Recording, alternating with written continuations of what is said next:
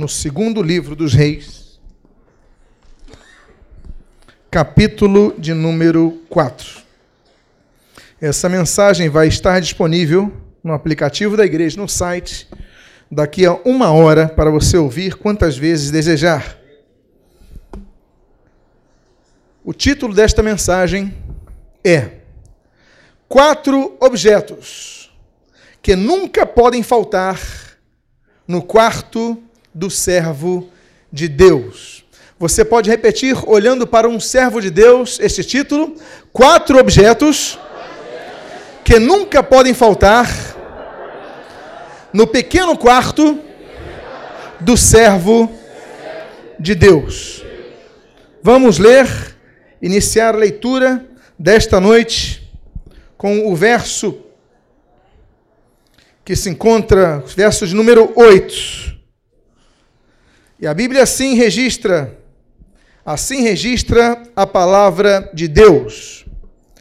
Certo dia passou Eliseu por Sunem. Oremos. Deus amado e Pai bendito, lemos a tua santa e preciosa palavra. Pedimos, Deus, que fales conosco nesta noite, que continues a nos abençoar, a nos suprir em nossas necessidades, a falar conosco, a conduzir os nossos passos, a nos proteger e, Senhor, a colocar as tuas mãos sobre nós, para derramar sobre nós a capacitação vinda do alto, que nos sustenta, que nos fortalece e que faz com que possamos ser ao Senhor Jesus frutíferos. E o que nós pedimos, nós o fazemos sob o sacrossanto nome de Jesus, a quem amamos, a quem servimos, a quem pregamos, a quem aguardamos, sobre quem proclamamos, a quem procuramos anunciar em todo momento através de palavras e testemunho a este Jesus, que é o nosso Senhor e Salvador. Amém e amém. Pode tomar o seu assento. Por algum motivo o texto em hebraico não saiu ali, mas você sabe, você conhece muito bem, Eliseu significa Deus é salvação. E ele então determinado dia, ele passa por uma cidade chamada Sunem. Sunem fica fora da terra de Israel. Ele tem o seu ministério em Israel, mas certo dia ele sai e passando por Sunem, algo acontece. O que nós vamos aprender nesses três versículos que havemos de tramitar nesta noite nos indica não apenas sobre quatro coisas que não podem faltar em nosso pequeno quarto, mas também devemos aprender com os detalhes que podemos então observar neste texto. Nós, em primeiro lugar, devemos entender que Deus tem reservado um local de descanso para os seus servos. Servir no ministério não é fácil. Aqueles que não têm servido nas pontas do ministério querem fazê-lo, e muitos dos que estão nas pontas do ministério querem sair dos mesmos. Hoje há uma multidão de pessoas que outrora serviram ao Senhor Jesus e hoje não estão mais servindo. Hoje estão afastados até mesmo dos caminhos do Senhor. O que acontece? Nós sabemos que uma grande peleja, há uma grande força que nos combate. Há uma grande força instituída por Satanás, há uma grande força rodeando esse sistema, esse mundo, e há uma grande força nossa própria natureza, nossa própria carnalidade. Então vamos ver sobre o que, que acontece neste momento que ele passa por Sunem. A Bíblia diz, você pode acompanhar no versículo de número 8. O texto assim continua a revelar. Onde achou em Sunem uma mulher rica, a qual o constrangeu a comer pão. Daí todas as vezes que passava por lá, entrava para comer. A primeira coisa que nós aprendemos com esta mulher de Sunem, com esta sunamita, nós aprendemos ao princípio da honra, que não pode ser perdido na igreja. Nós temos observado que a sociedade já não olha a igreja como olhava antigamente. A sociedade antigamente respeitava a igreja. A sociedade respeitava os homens de Deus. você dizia, sou um pastor, as pessoas respeitavam. Hoje, a ideia de pastor é a ideia de um estelionatário, de uma pessoa que quer roubar dinheiro das pessoas, que quer se aproveitar das pessoas. E, infelizmente, isso acontece por causa dos falsos pastores, os quais Jesus já preconizara que existiriam e que surgiriam nos últimos tempos. Na época de Jesus já havia falsos pastores, na época dos apóstolos, como menciona João, já existiam falsos pastores, e estes têm crescido, mas nós não, não devemos nos fiar nisso. Nós devemos continuar exercendo os princípios que Deus estabeleceu na sua santa palavra.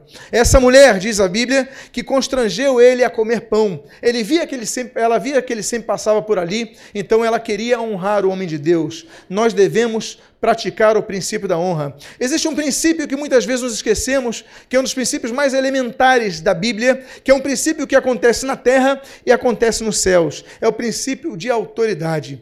Nós devemos respeitar as autoridades. Nós muitas vezes somos insuflados pela sociedade a desprezarmos os governos, a desprezarmos os pais, a desprezarmos os líderes, mas nós devemos resgatar isso porque nós somos igreja. A nossa função é resgatar os princípios da palavra de Deus e a vivenciar esses princípios.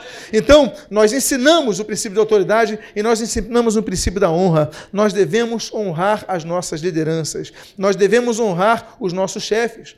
Tem muito cristão que vive reclamando do chefe, vive reclamando do patrão, não reclame, então sai desse emprego. Mas se você está lá, é a sua função orar pelo seu patrão. Não é isso que o apóstolo Paulo nos ensina? O apóstolo Paulo nos ensina que nós devemos orar pelos nossos patrões, nós devemos servi-los como ao Senhor, nós devemos orar pelos nossos pais, nós devemos orar pelos nossos pastores, pelos nossos líderes.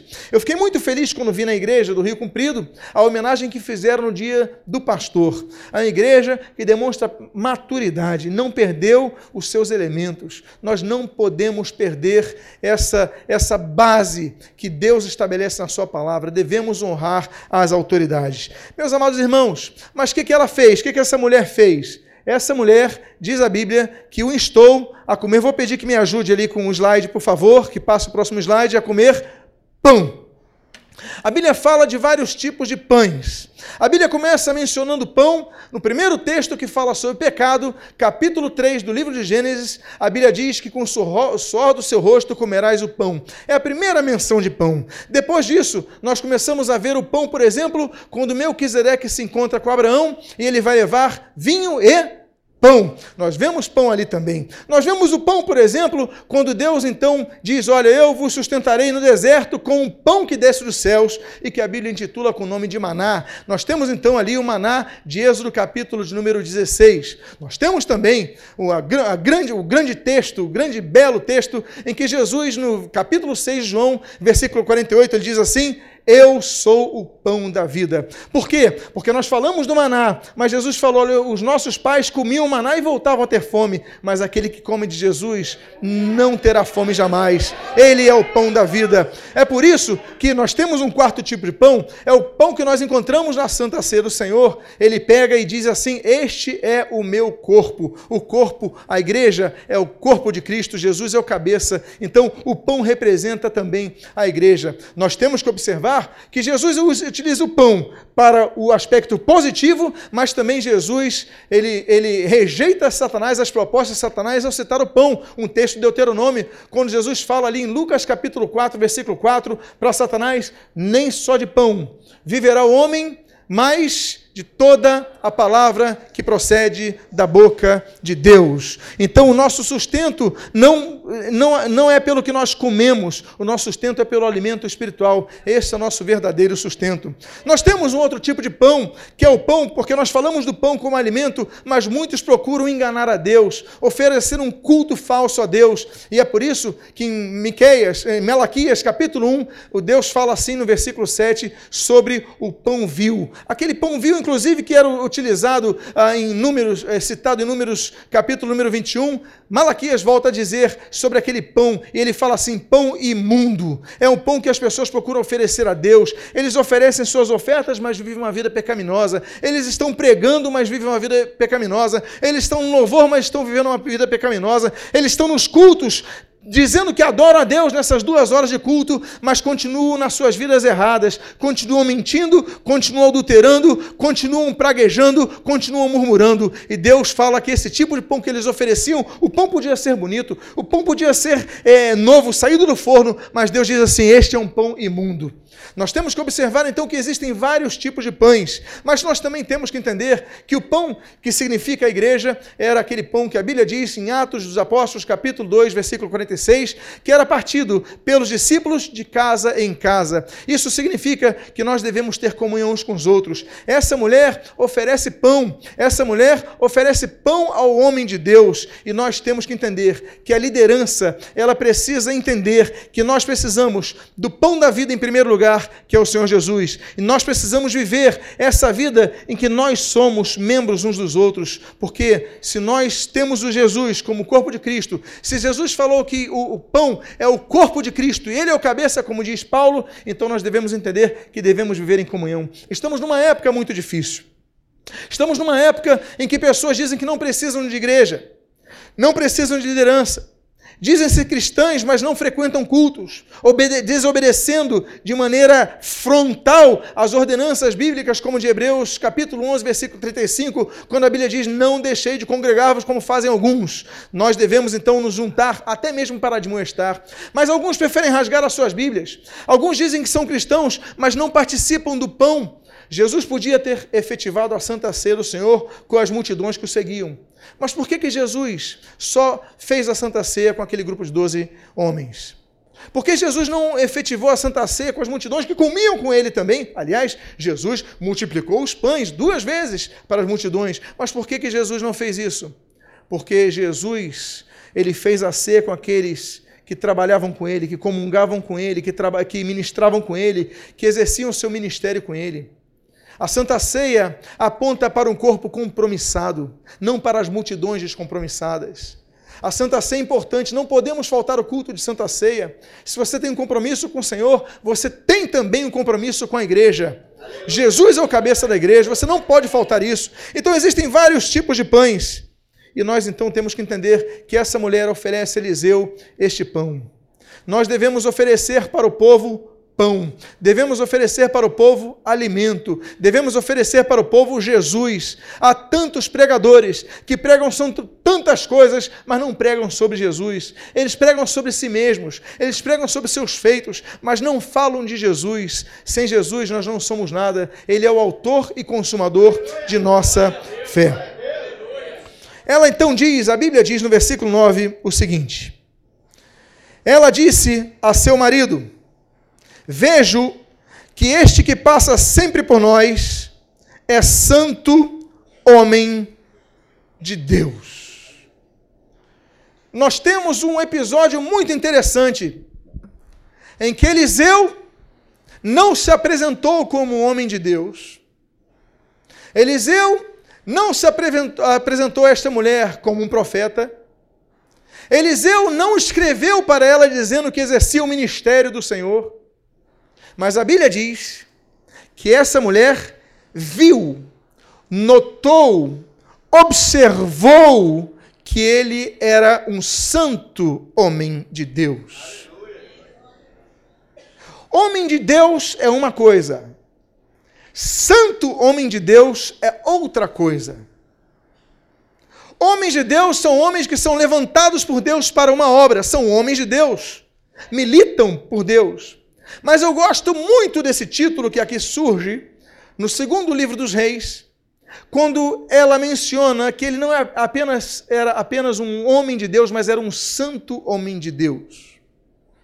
Nós estamos vivendo uma geração de pastores que adulteram, nós vivemos uma geração de pastores que se divorciam e casam de novo, nós vivemos uma geração de pastores que roubam, nós vivemos uma geração de pastores que mentem. Nós vivemos uma geração de pastores que querem a glorificação, querem os aplausos, querem brilhar. Mas nós temos que observar não apenas os homens de Deus ou os homens levantados por Deus, mas nós devemos ser como essa mulher Devemos procurar aqueles que são santos homens de Deus, aqueles que brilham a, a, a luz de Cristo, aqueles que resplandecem a glória do Senhor. Deus está à busca desses homens. Deus está à busca de homens e mulheres que sejam santos. A Bíblia é imperativa quando diz que nós devemos ser santos porque Ele é santo. A Bíblia diz em Hebreus, capítulo 12, versículo 24, que nós devemos não apenas buscar a paz com todos, mas a santificação, sem a qual ninguém verá o Senhor. Santidade, ela equivale a uma separação deste mundo, para que nós não sejamos julgados. A Bíblia menciona dez tipos de julgamentos. Nós temos o julgamento da cruz, em 1 Pedro, capítulo número 4, versículo 6, nós temos o alto julgamento. Em 1 Coríntios, capítulo número 11, versículo 28, nós temos o julgamento do mundo, que se encontra em 1 Coríntios, capítulo 6, versículo 2. Nós temos o julgamento dos anjos, texto que nós podemos ler em 1 Coríntios, capítulo 6, versículo 3.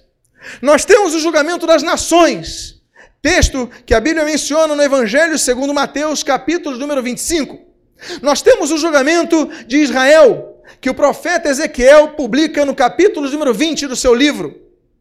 Nós temos, por exemplo, uh, o julgamento, uh, o, o, o, que nós havemos de participar, o que os crentes, os salvos em Cristo vão participar, que se encontra ali em 2 Coríntios, capítulo 5, versículo 10, que a Bíblia diz que é o tribunal de Cristo. O penúltimo julgamento, o antepenúltimo julgamento é o julgamento do mundo. É o, é, é, o, é, o, é o, tribunal do trono branco, que a Bíblia descreve ali em Apocalipse, capítulo número 20, do versículo 11 ao versículo 14. E nós temos o julgamento de Satanás, que a Bíblia menciona que Satanás vai ser julgado em Apocalipse, capítulo número 20, versículo número 10. Mas o décimo julgamento que nós podemos observar na Bíblia é aquele julgamento que nós devemos observar e nos lembrar sempre.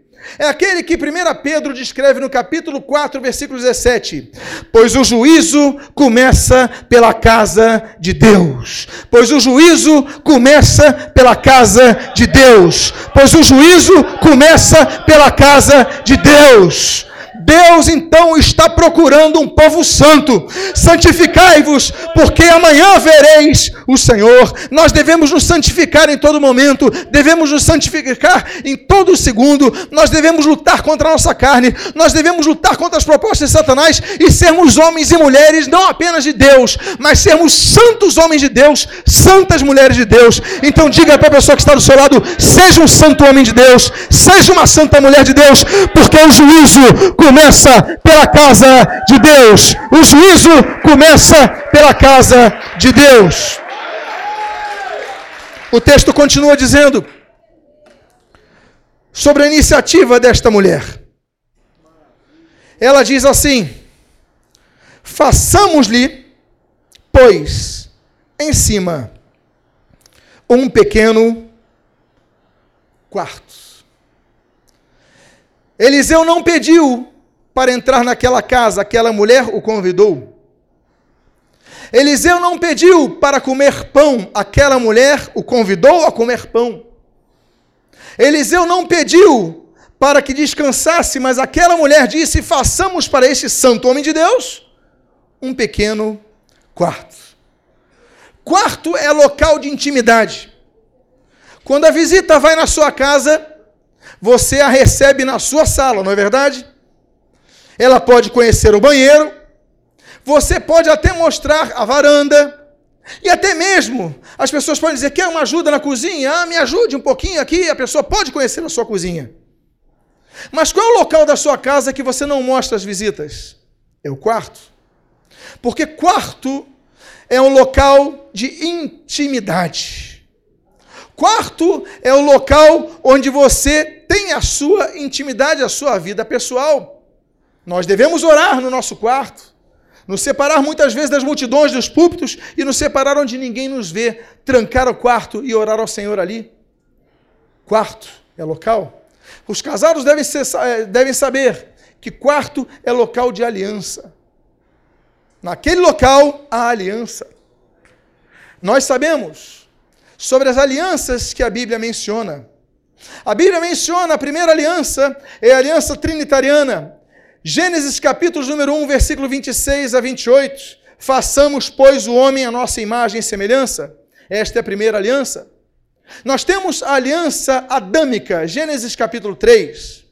Nós temos a aliança noaica, Gênesis capítulo número 9. Nós temos a quarta aliança, que é a aliança abraâmica, Gênesis capítulo número 15.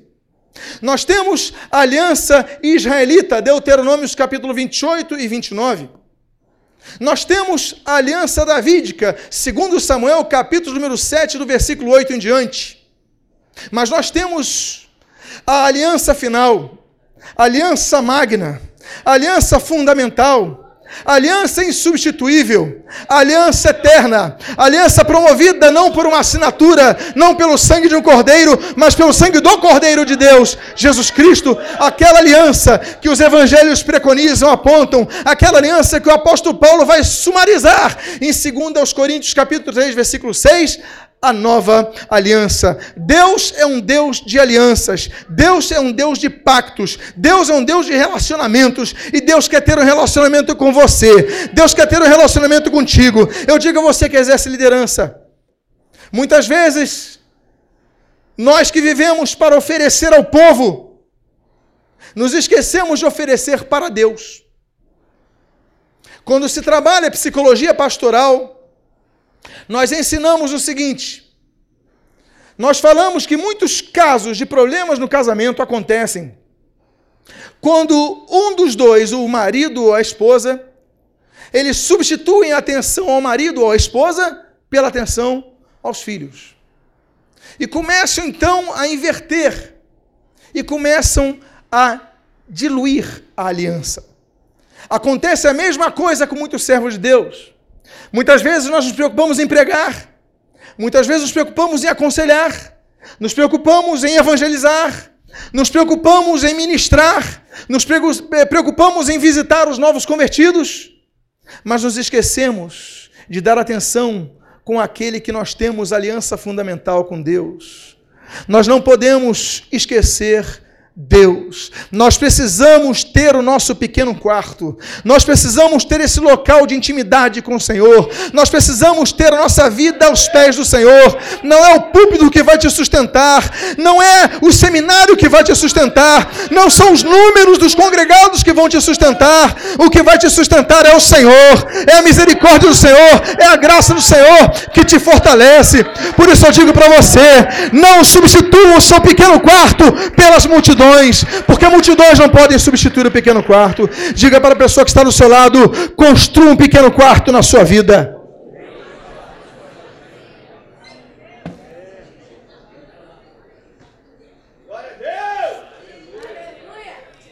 Mas o texto diz que este pequeno quarto ele tinha que ter uma, uma característica. A Bíblia diz, na continuação, no versículo 10, que seja obra de pedreiro. Muitos ingressam no ministério com o fogo ardente da expectativa ministerial. Eu digo isso para os alunos da escola de líderes. Servir ao Senhor não consiste no ano de preparo, nos primeiros anos de ministério, mas aquele que é chamado a servir ao Senhor deve entender que a sua aposentadoria só vai acontecer quando entrarmos no descanso eterno, como diz Hebreus. Por isso que o Senhor Jesus diz que nós devemos trabalhar, trabalhar em todo tempo. Ele diz assim: trabalhar em todo tempo, enquanto é dia, pois a noite vem quando não se pode trabalhar. O servo de Deus não entra de férias. Ele em todo momento deve ministrar. Mas se ele não tiver o pequeno quarto, ele vai enfraquecer. Se você está servindo no diaconato, você está servindo os irmãos, está servindo aos seus líderes, está servindo a todos, mas se você não tiver o seu pequeno quarto, você vai fraquejar, vai desanimar e vai desistir. Você ensina na escola dominical, você oferece, mas se você não tiver o seu pequeno quarto, o púlpito vai te abençoar, mas o teu sustento vai vir do cuidado, da intimidade com Deus, mas a Bíblia diz que esse quarto só tinha uma forma de existir: se ele fosse obra de pedreiro. Obra de pedreiro é uma obra que permanece mesmo que venham os ventos fortes, mesmo que venham os vendavais, mesmo que venha a tempestade, a obra de pedreiro ela permanece. Nós devemos colocar os nossos ministérios e fortalecer os nossos ministérios com o sustento, o fundamento que é a rocha que é Jesus Cristo. E a fé inabalável na rocha que nunca, nunca se, se, se apaga. Essa rocha que é Jesus. Muitos fundamentam seus ministérios na força de seus braços e vão cansar. Muitos fundamentam seus ministérios, os seus dons, seus talentos e suas habilidades vão cansar. Mas quando nós estamos alicerçados na rocha, como diz Mateus, capítulo número 7, nós então somos fortes para pre prevalecer. A obra tinha que ser de pedreiro. Não construa a sua casa de outro material, senão de pedras. E você vai construir isso com uma fé inabalável. Nós vemos altares construídos de pedra. A Bíblia menciona sete altares no Antigo Testamento construídos de pedra. Nós temos o altar de Noé. Nós temos o altar de Abraão. Nós temos, que inclusive ofereceu seu filho Isaac, nós temos o altar de Isaac. Nós temos o altar de Jacó. Nós temos o altar de Josué. Nós temos o altar de Gideão e nós temos o altar do rei Davi. Altares oferecidos ao Senhor e construídos em pedras. O seu altar vai ser construído como? Nós temos que construir nosso altar em pedras. E nosso altar é o culto ao Senhor. Nós devemos oferecer a, o, nosso, o nosso altar, o nosso culto ao Senhor, não apenas aqui na igreja não podemos nos limitar a oferecer o culto ao Senhor apenas nos domingos, nas quartas-feiras, nos demais cultos. Nós devemos oferecer sacrifícios ao Senhor em todo momento, em todo tempo. Nós devemos ter intimidade com Deus. Nós devemos orar ao Senhor em nossas casas. Nós devemos ler a Bíblia em nossas casas. Nós devemos buscar ao Senhor em nossas casas. Nós devemos em todo momento ter um altar erguido ao Senhor, oferecendo sacrifícios ao Senhor, porque nosso Deus é um Deus que diz: olha para esse quarto prevalecer, essa obra tem que ser de pedreiro. Mas eu disse aos irmãos, eu disse aos irmãos sobre quatro objetos que não podem faltar no pequeno quarto do servo de Deus. E esta mulher, ela toma uma iniciativa e ela diz assim: e ponhamos nele uma e ponhamos nele uma cama. A cama representa o local de descanso.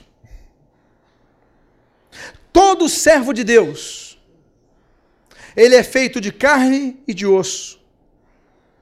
Todo servo de Deus, ele acorda com determinada energia em seu corpo. Essa energia vai recebendo a sua combustão, vai acabando, então nos alimentamos para que tenhamos novamente combustível para queimar. Mas chega um momento que nosso corpo cansa e nós precisamos dormir à noite.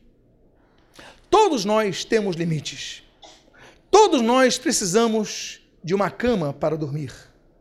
Todos nós precisamos de uma cama para deitar. Mas muitos pensam que não precisam. Muitos pensam que não precisam descansar. Os irmãos se lembram ali no Carmelo, quando Elias acorda. Aí o anjo do Senhor aparece, come e dorme. Porque há momento para descansar, há momento para dormir. Não estou dizendo que seja uma pausa na sua vida ministerial. Não estou dizendo que você está tirando férias ministeriais, mas estou dizendo que há momentos que nós precisamos buscar forças para renovar a nossa vida. É por isso que você, que tem ministrado na casa do Senhor, está hoje aqui ouvindo essa palavra. Você que prega, você que aconselha, você que ministra, você que ora incessantemente pelas suas ovelhas, você se cansa. Mas há um momento que você precisa sentar e ouvir, e descansar, e ser renovado no Senhor. Todo mês, eu paro e sento e ouço os meus líderes.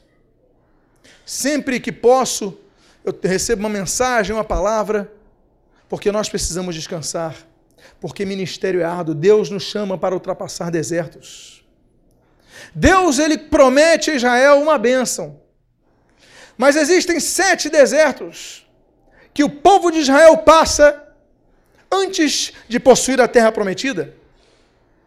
Nós temos o deserto de Abarim, nós temos o deserto de Arnon, nós temos o deserto de Sim, nós temos o deserto de Zin, nós temos o deserto de Sur, nós temos o deserto de Parã e nós temos o deserto do Sinai.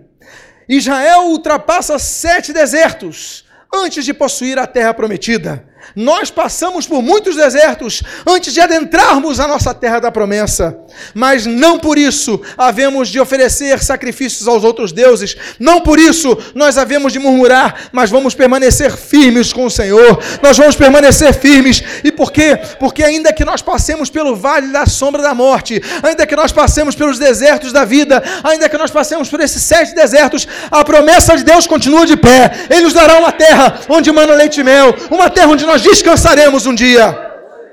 Então, a primeira coisa que não pode faltar em sua casa é a cama. Não seja um líder que se isola. Não seja um líder que pensa que já sabe de tudo. Não pensa um líder que, não, que acha que não precisa de descanso, que não precisa receber uma, uma, uma, uma ministração. Mas nós precisamos de um momento de descanso. Há um segundo objeto. Qual é o primeiro objeto que então nós temos que ter em nosso, nosso pequeno quarto? A cama. A Bíblia continua dizendo o seguinte: e uma mesa.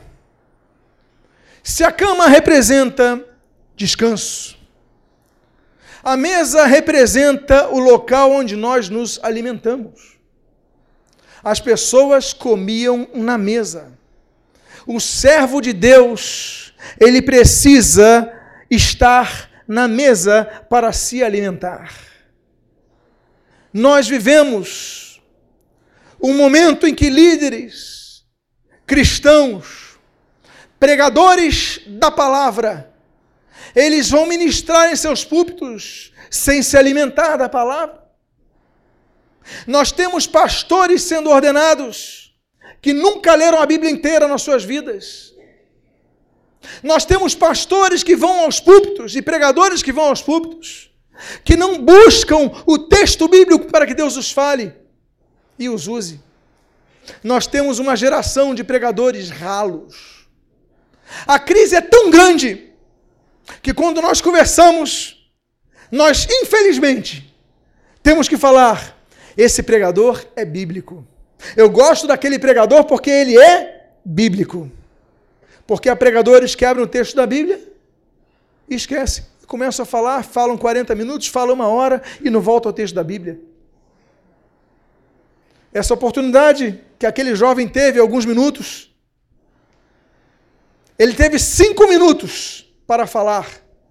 Ele voltou ao texto bíblico quatro vezes.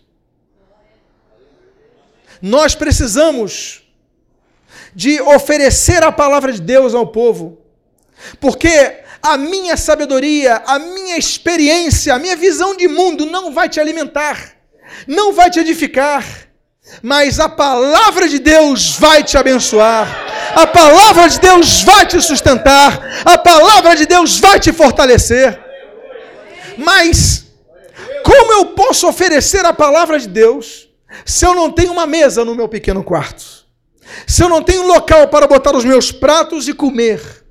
Como eu posso oferecer algo se eu não ler a Bíblia, se eu não buscar do Senhor orientação, se eu não orar ao Senhor, se eu não pedir ao Senhor que fale do texto, se eu não ler a Bíblia? A Bíblia diz no Isaías capítulo 40: seca-se a terra e cai a sua flor, mas a palavra de Deus permanece eternamente. Céus e terra onde passar, mas a tua palavra não passará. O homem passa, mas a palavra de Deus não passa. Já tentaram destruir a Bíblia várias vezes, já tentaram queimar a Bíblia várias vezes, já tentaram desacreditar a Bíblia várias vezes, mas a palavra de Deus continua sendo pregada e continua transformando vidas. Mas para isso acontecer, nós temos que nos alimentar no nosso pequeno quarto. Porque nós temos uma geração de pessoas que não leem a Bíblia na casa, apenas abrem as suas Bíblias nos templos, apenas abrem as suas Bíblias nas igrejas, apenas abrem as suas Bíblias nos cultos, mas nós devemos nos alimentar diariamente. Todo dia leia a Bíblia. Diga à pessoa que está do seu lado: todo dia leia a palavra de Deus.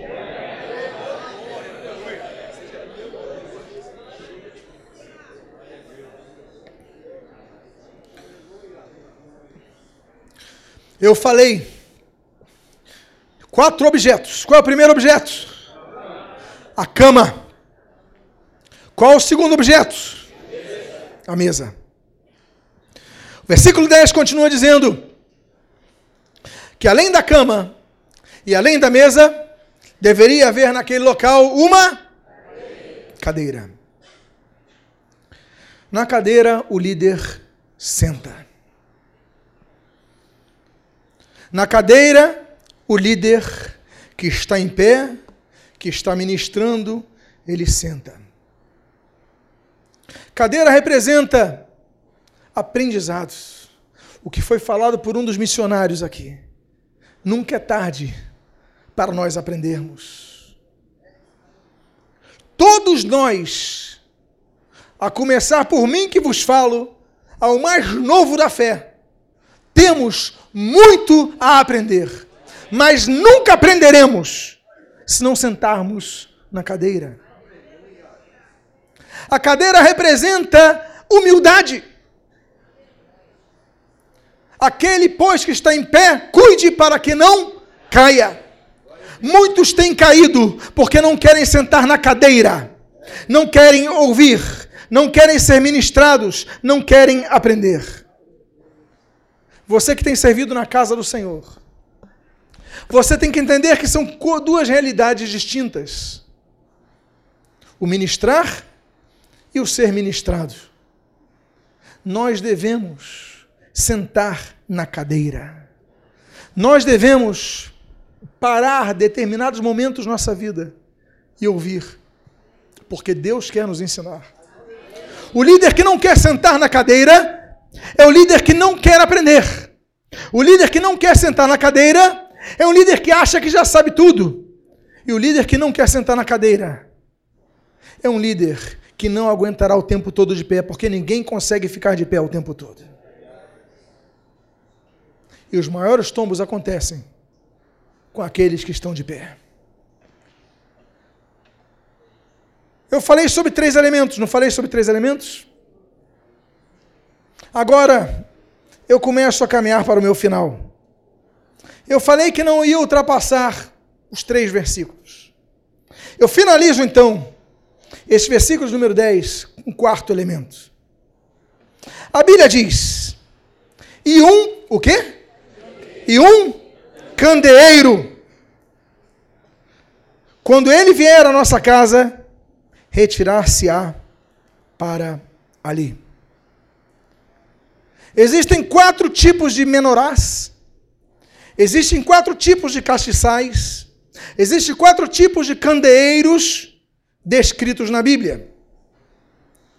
O primeiro candeeiro, o tipo de candeeiro descrito na Bíblia, são, é o conjunto de dez candeeiros que estavam no tabernáculo, cinco de um lado e cinco de outro, como nós lemos Levítico, capítulos número 24 os candeeiros do tabernáculo. Trazem iluminação, são sustentados pelos sacerdotes, estão no tabernáculo onde está a presença de Deus. Ao segundo tipo de candeeiro, que é o que nós estamos mencionando na noite de hoje, de 2 Reis, capítulo 4. É o candeeiro que está na mesa. Já vamos explicar sobre ele. Há um terceiro tipo de candeeiro que nós lemos na Bíblia. É o candeeiro do juízo. A Bíblia diz no livro do profeta Daniel, capítulo número 5, versículos número 5, que quando estava no palácio de Belsazar, ele olha e por trás do candeeiro começa a escrever uma mão na parede. E essa mão escreveu Mene Mene Parsim. A Bíblia diz então que Deus vai trazer o juízo. E ele escreve, ele tinha um palácio, muitas paredes, mas Deus vai escrever por trás do candeeiro. E há um quarto tipo de candeeiro, que é o candeeiro que nós lemos em Apocalipse, capítulo número 1, versículo número 12. São sete candeeiros que representam as sete igrejas. E Jesus falou, ele está no meio desses candeeiros. Apesar dos quatro tipos de candeeiros que a Bíblia relaciona, nós temos que entender a função do candeeiro. E eu te pergunto: a função do candeeiro é ser belo? Sim ou não? A função do candeeiro é ter um alto valor no mercado, sendo todo de ouro, por exemplo? Sim ou não? A função do candeeiro é apenas uma: fornecer luz. Dentre os vários símbolos que a Bíblia atribui ao Espírito Santo, está o símbolo do azeite. Não havia nos candeeiros nada senão dois elementos. E os dois apontam a figura do Espírito Santo: o óleo e o fogo. Se houvesse óleo, haveria fogo. Se não houver óleo, não haverá fogo. Eu quero dizer para vocês uma coisa no nosso quarto, tem que haver a chama acesa do candeeiro. Líderes, é fácil termos fogo nesse púlpito. É fácil termos fogo no seu púlpito. É fácil termos fogo numa reunião de oração. Mas no nosso pequeno quarto, no nosso quarto escondido, no nosso quarto particular, tem que haver uma cama. Tem que haver o que mais? Uma mesa. Tem que haver o que mais? E tem que haver o candeeiro, o fogo de Deus, o Espírito Santo. Tem que ministrar na sua vida, na sua casa, na sua vida íntima. O fogo de Deus não pode se apagar. Eu quero fazer um convite nesse momento. Eu quero convidar aqui todos os líderes presentes, todos os que exercem alguma liderança em suas igrejas, sendo o seu lugar a vir aqui à frente. Pastores, missionários, líderes de diáconos, líderes de música, líderes de jovens, líderes de adolescentes, líderes de evangelismo, líderes disso, líderes daquilo, líderes da escola bíblica dominical. Os demais irmãos fiquem de pé. Eu quero ministrar sobre a sua vida nesse momento. Eu quero convidar a igreja a ficar de pé para ministrar sobre a vida desses irmãos nesse momento. Meus amados irmãos, que estão vindo aqui à frente, eu sei que vocês conhecem e amam as Escrituras Sagradas. Vocês conhecem as Escrituras Sagradas.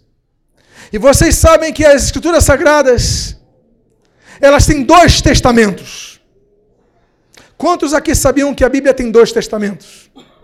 Você sabe que a Bíblia, e eu estou falando para homens e mulheres que querem ver a glória de Deus em seus ministérios. Quantos querem ver a glória de Deus em seus ministérios? A Bíblia tem dois testamentos. A Bíblia tem 1189 capítulos. A Bíblia tem 31.102 versículos. A Bíblia tem 776.503 palavras. Mas dessas palavras que compõem as 5.000 673 promessas da Bíblia, eu vou citar apenas uma delas. Aqui está em João capítulo 11, versículo 40. Se creres, verás a glória de Deus. Diga a pessoa que está do seu lado: se creres, verás a glória de Deus. Então agora você vai dar a mão para o seu irmão que está aqui na frente. Vocês que estão aí atrás vão estender as suas mãos. E nós vamos agora clamar ao Senhor. Pai amado, em nome de Jesus, aqui estão homens e mulheres que não querem ser apenas conhecidos como homens de Deus ou mulheres de Deus, querem ser conhecidos como santos homens de Deus, santas mulheres de Deus. Nós precisamos de Ti, nós precisamos desse pequeno quarto, nós precisamos dessa cama para descansar. Ó Deus, como precisamos de descanso, sim, Pai. Precisamos da renovação que vem de Ti, da força que vem de Ti. Nós precisamos da mesa do Teu alimento, nós precisamos da Tua cadeira para aprender, nós precisamos sim o teu candeeiro, o teu Espírito Santo que nos renova, que nos fortalece, que nos direciona, que nos nos fala, que nos alerta sobre o pecado, que nos alerta sobre a justiça, que nos alerta sobre o juízo de Deus. Pai amado, em nome de Jesus, renova a força de cada um. Que cada líder que vem aqui na tua casa saia daqui com o seu olho cheio, com o seu candelabro cheio e com o seu fogo aceso, em nome de Jesus. Pai amado, em nome de Jesus, o teu povo está aqui unido numa só fé, numa só oração, glorificando a Jesus, glorificando a Deus da palavra, e nós pedimos que em nome do Senhor Jesus, em nome do Senhor Jesus, em nome do Senhor Jesus, fortaleças cada um, fortalece o ministério de cada um, dá força aos teus filhos, dá força aos teus servos, e que em nome de Jesus saiam daqui renovados, saiam daqui restaurados, saiam daqui com a chama acesa, mas quando cheguem em seus quartos pequenos, em suas casas, essa chama não se apague, ela permaneça continuamente acesa sobre o altar, como nós lemos no livro de Levítico, das ofertas ali no altar. Pai amado, em nome de Jesus, nós te glorificamos, nós te agradecemos pela tua palavra que não volta vazia. Nós abençoamos o teu povo, abençoa nossas vidas, abençoa a minha vida, abençoa os pastores e missionários, abençoa os demais irmãos que exercem liderança, abençoa seus auxiliares, abençoa os membros da igreja, abençoa a noiva do Cordeiro, a igreja de Cristo Jesus. E o que nós pedimos sobre nós, as tuas bênçãos, e o que nós declaramos é muito obrigado, Deus. Abençoa-nos e derrama sobre nós a tua graça, em nome de Jesus, em nome de Jesus. E todos que concordam com a sua oração, digam amém. Digam amém. Amém. Em nome de Jesus, aplauda, Senhor. Aplauda o Rei dos Reis. Aplauda, Senhor dos Senhores. Aplauda Jesus.